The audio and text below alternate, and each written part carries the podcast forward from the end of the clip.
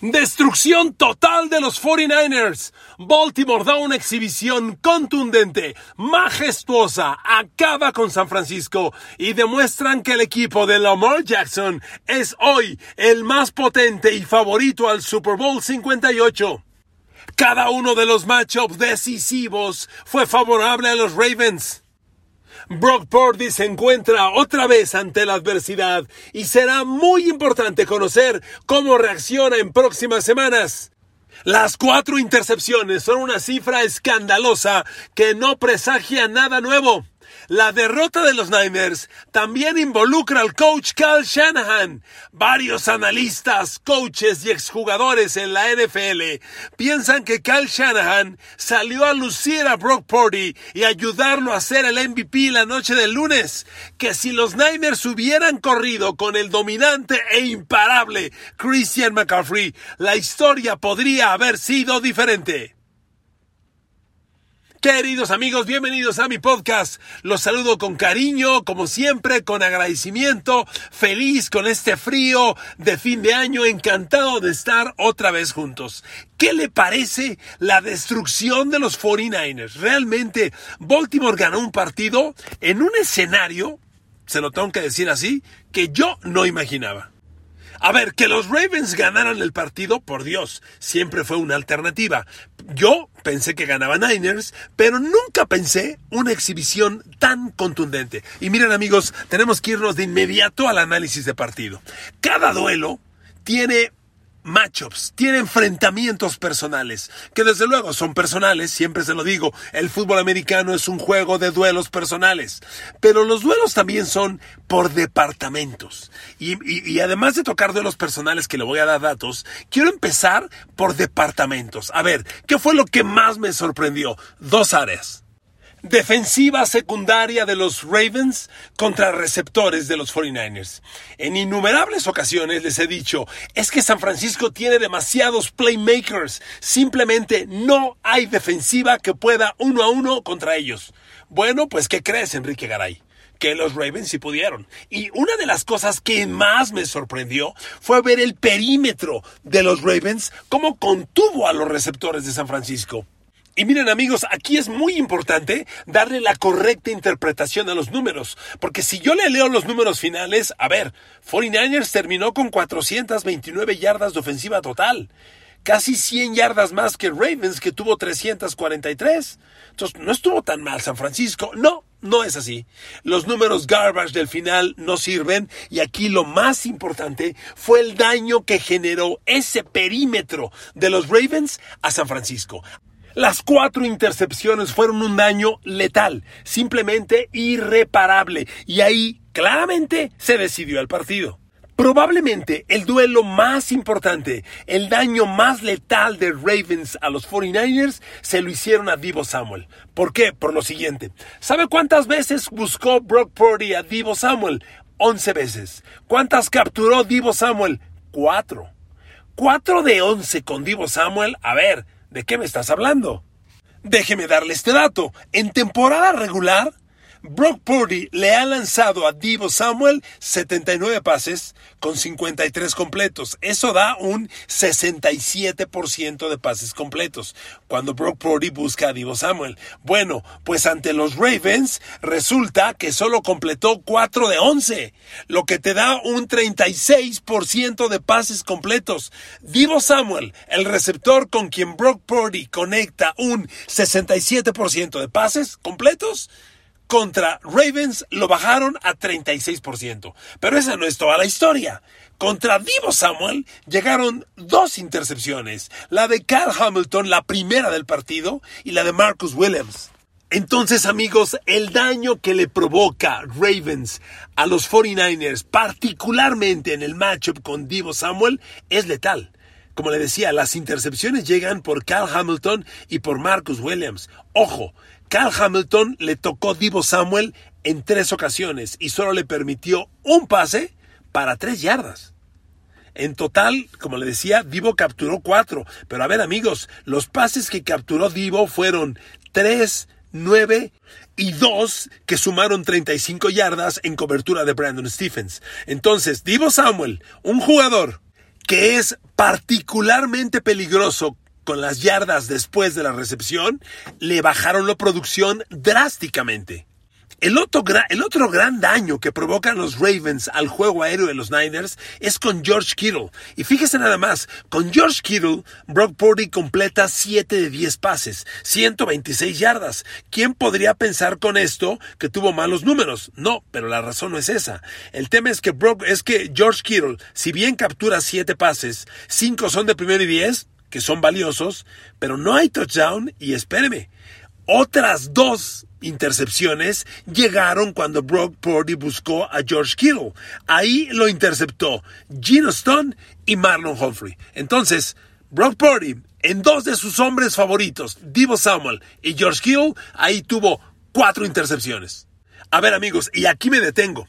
El daño es contundente e irreparable. Ahí el juego se decidió, con la defensiva de los Ravens aniquilando a Brock Purdy. Sin embargo, a mí me gusta mucho oír la opinión, que hoy es fabuloso en Estados Unidos, porque hay mucho ex jugador y ex coach NFL que se involucra en los medios. Entonces ellos dan opiniones. Y fíjese qué interesante opinión escuché en la mañana. Oí a Robert Griffin III, RG3, el ex quarterback de Washington. RG3 dijo, el error de Kyle Shanahan fue salir el lunes en la noche a coronar a Brock Purdy como MVP de la liga.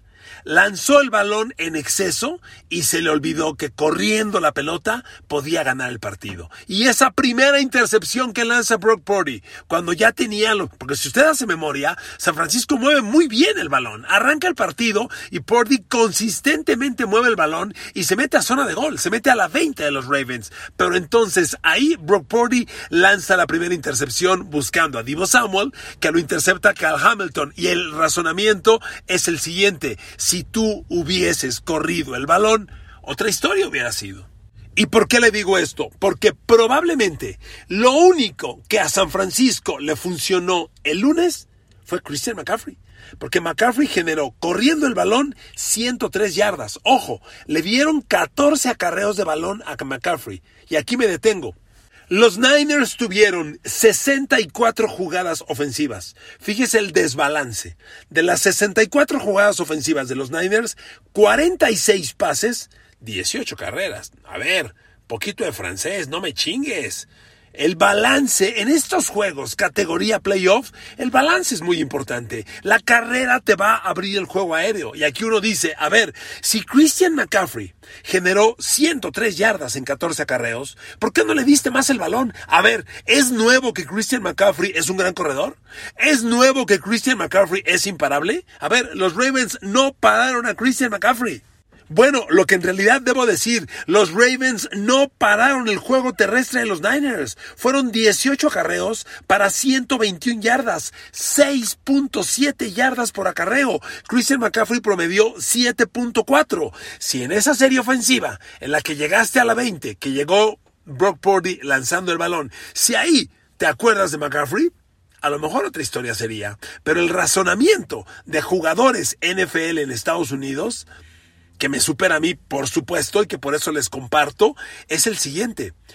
Kyle Shanahan abusó, quiso coronar a Brock Purdy MVP la noche del lunes y se equivocó. Y lo voy a ser bien sincero. Enrique Garay escribió un tuit el lunes en la noche que decía, esta noche San Francisco va a coronar a Brock Purdy como MVP, como si yo supiera los planes de Cal Shanahan. Pero yo, como Cal Shanahan, me equivoqué y la defensa de los Ravens se los cobró caro.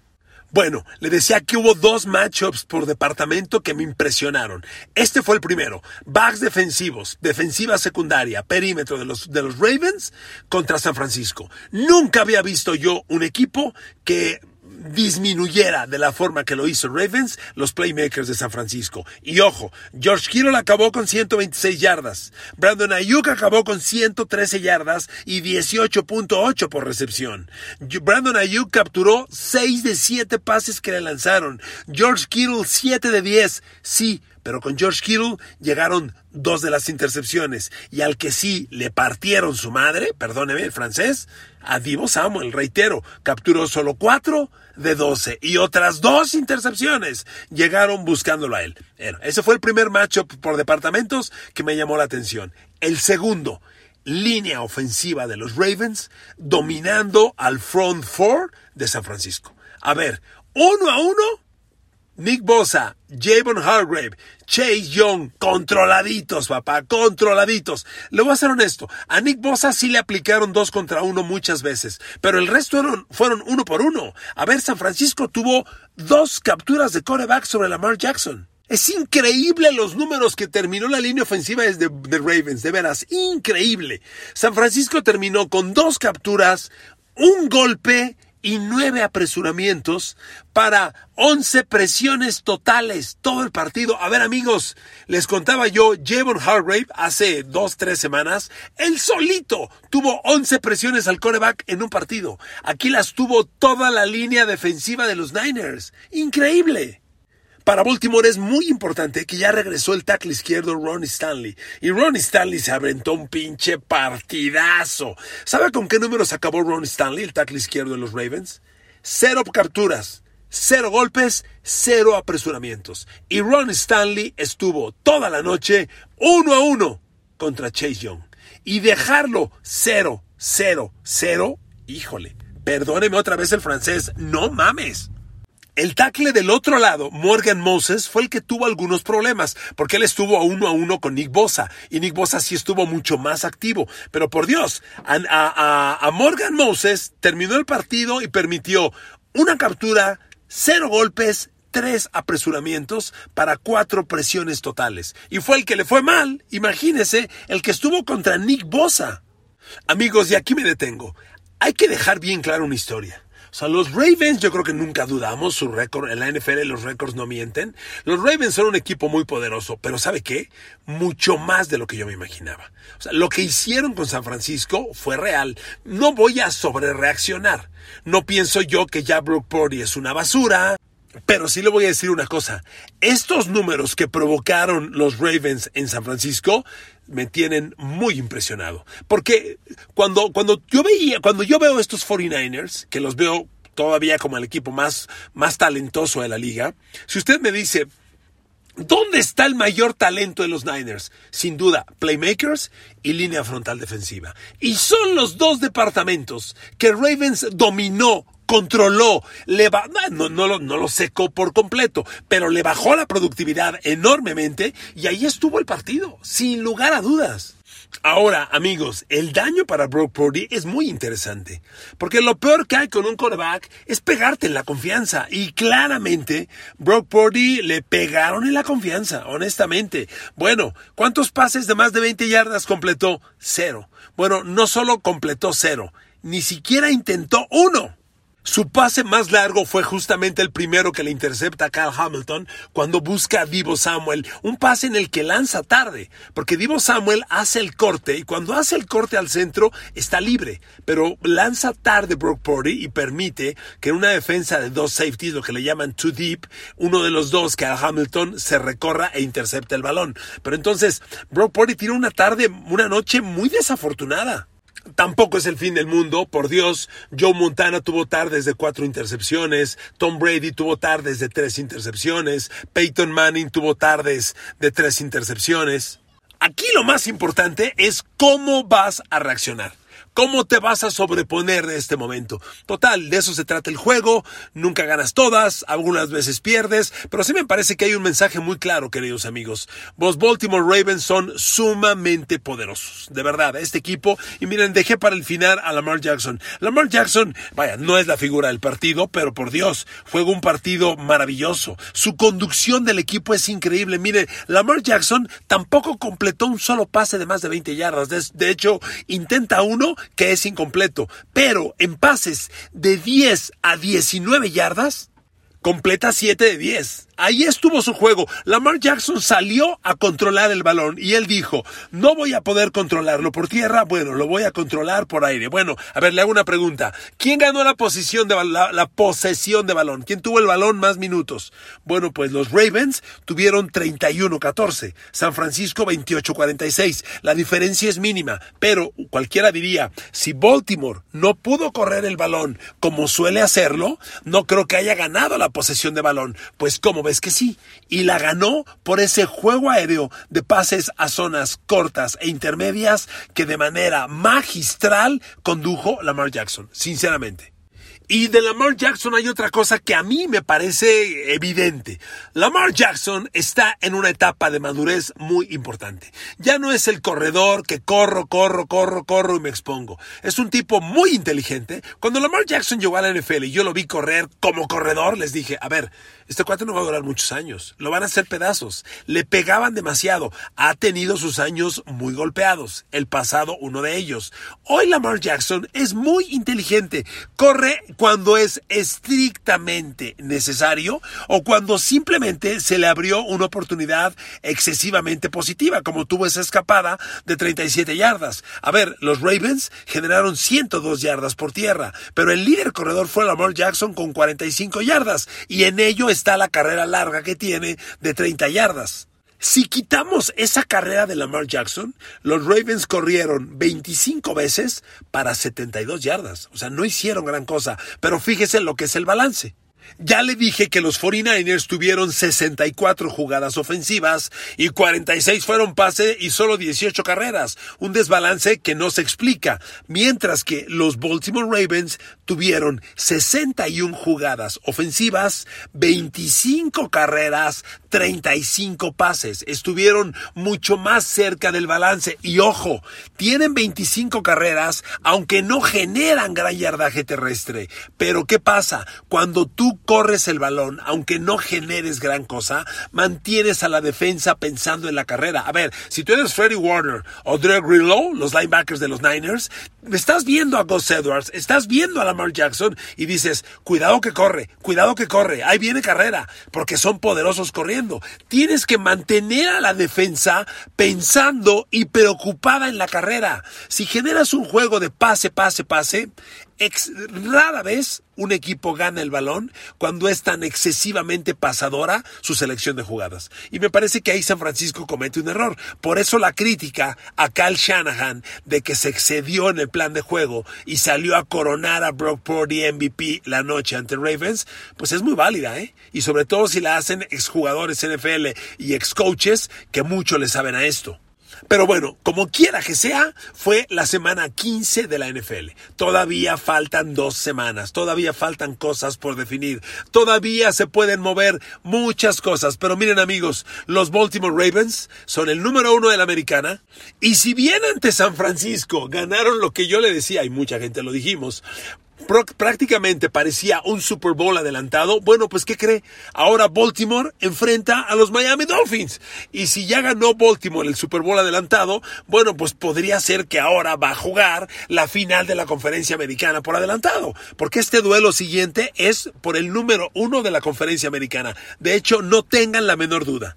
Si tú, Atago Bailoa y los Dolphins son capaces de ganar este partido, le arrebatan a Ravens el número uno. Pero este juego se juega en Baltimore al mediodía el próximo domingo y va a ser una batalla sensacional. Ahora amigos, como yo vi las cosas, ya en la semana hablaremos con detalle del juego, pero como yo vi las cosas, a estos Ravens nadie les arrebata un partido. ¿eh? Este equipo tiene todas las armas, sobre todo llegando a esta instancia de la temporada, donde correr el balón, parar la carrera, presionar al coreback rival y tener un perímetro agresivo son tan, pero tan importantes casi como tener un coreback ganador, los Ravens los tienen. Y termino con esto el podcast. Amigos, el gran reto es Lamar Jackson en playoffs. A ver amigos, les recuerdo una cosa, si bien todavía estamos a dos semanas de playoff y todo apunta a que Ravens será el número uno y va a descansar una semana, a ver amigos, no está de más recordar, Lamar Jackson, has jugado cuatro partidos de playoff en tu historia.